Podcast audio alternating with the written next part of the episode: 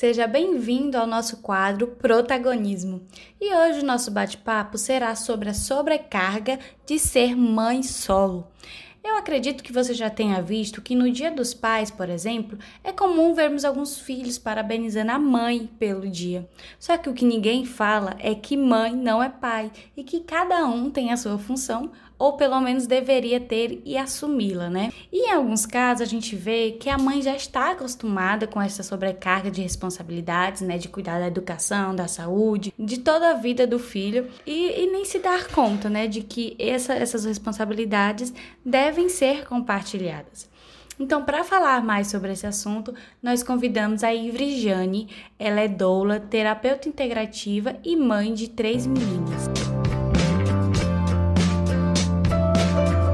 Olá, Ivre.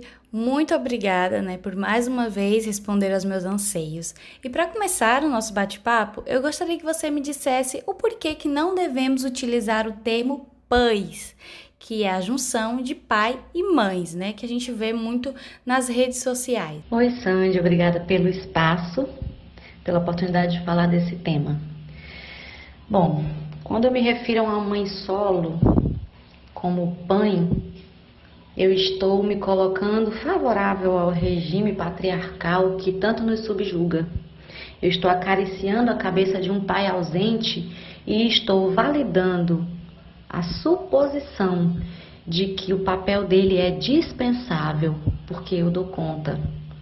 Então, essa história de chamar as mães que lamentavelmente se encontram sobrecarregadas por conta da falta de compromisso, de envolvimento daqueles que deveriam estar presentes também na vida dos filhos, como pai, figura paterna, só vai oprimir essa mulher, só vai dizer a ela que de alguma forma ela tem que se virar. Pois é, Ivre. E com a pandemia, essa situação ficou ainda mais desgastante, né? Muitas dessas mulheres tiveram a sua renda mensal reduzida, outras ficaram desempregadas, sem falar das obrigações diárias do lar. A gente sabe que existem pelo menos 11 milhões de mulheres que criam seu filho sozinha. Então, assim, Ivre, falar para a mulher que ela tem que se cuidar, que ela tem que se amar, que ela tem que andar arrumada, nem sempre é fácil, nem sempre todas as mulheres conseguem e elas ainda se culpam por isso, por estar com saúde mental abalada, por não conseguir dar o melhor para o filho ou o que ela deseja, uma roupa, um brinquedo.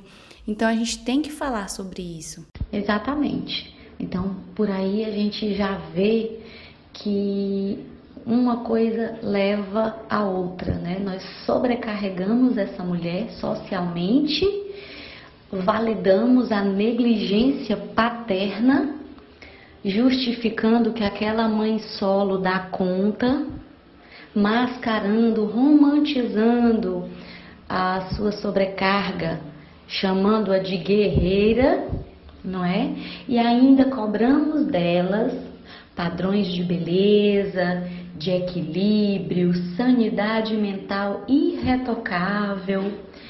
E muitas vezes nos esquecemos que aquela mulher que está ali sobrecarregada, assumindo dois papéis, arcando com tudo que a maternidade e a paternidade trazem atrelados, pode estar justamente precisando de alguém que a veja como ela é, sobrecarregada, e não alguém que a cobre e que aumente dentro dela a culpa que naturalmente ela já sente, porque é justamente nesse momento que ela vai se perguntar: por que, que eu escolhi esse homem para ser o pai do meu filho?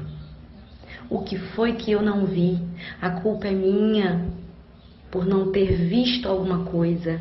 Quando a gente sabe que caráter é uma coisa que vem com a gente, né? Não está escrito na testa. É muito fácil hoje ser um reprodutor, povoar a terra. O difícil é ser pai.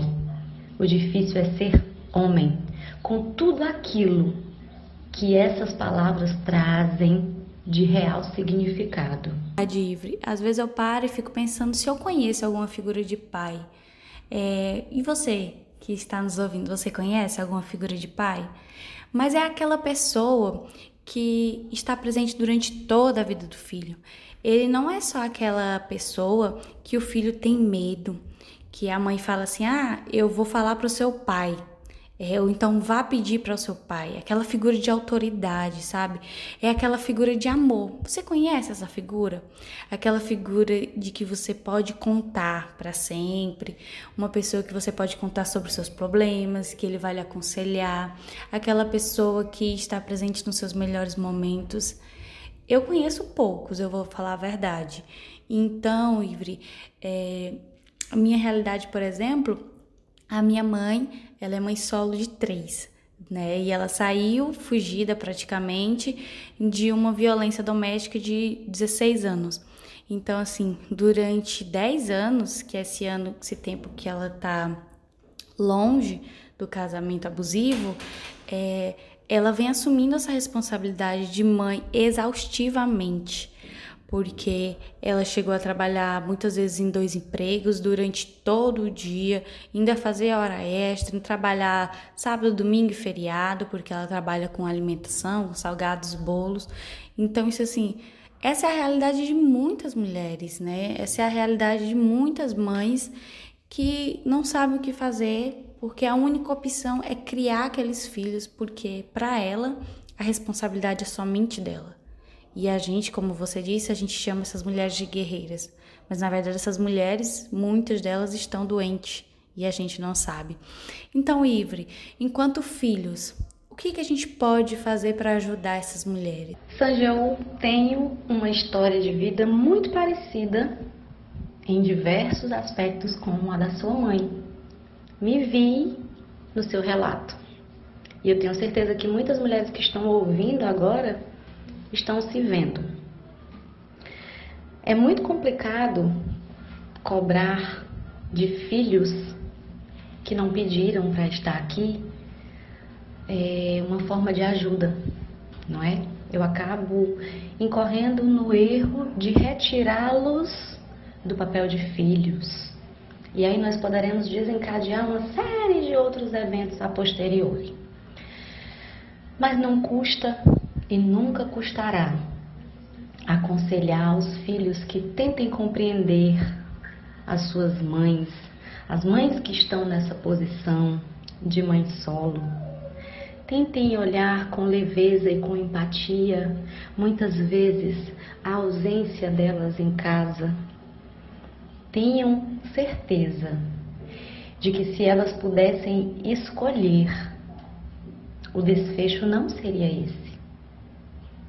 Eu não conheço uma mãe, de fato e de direito, que prefira estar fora de casa do que acompanhando o crescimento, o desenvolvimento, os desafios, as conquistas dos seus filhos.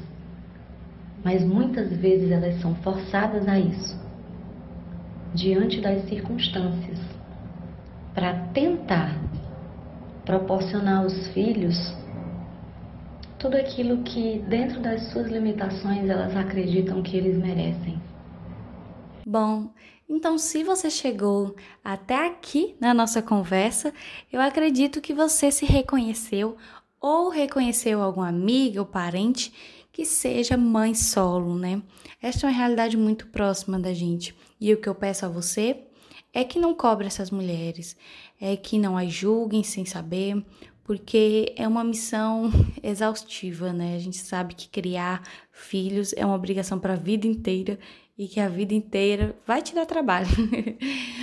e eu peço que você compartilhe esse áudio post, que escute ele lá no Spotify ou no Google Podcast, no Apple Podcast, no Deezer. A gente está em vários locais, no SoundCloud também. E toda quinta-feira a gente tem um episódio novo. Se você tem sugestão de um novo episódio, de um novo bate-papo, se quer ver ou ouvir sobre algum assunto aqui com a gente, mande aí a sua sugestão, comenta, compartilhe, curte e muito obrigada. Até a próxima quinta-feira.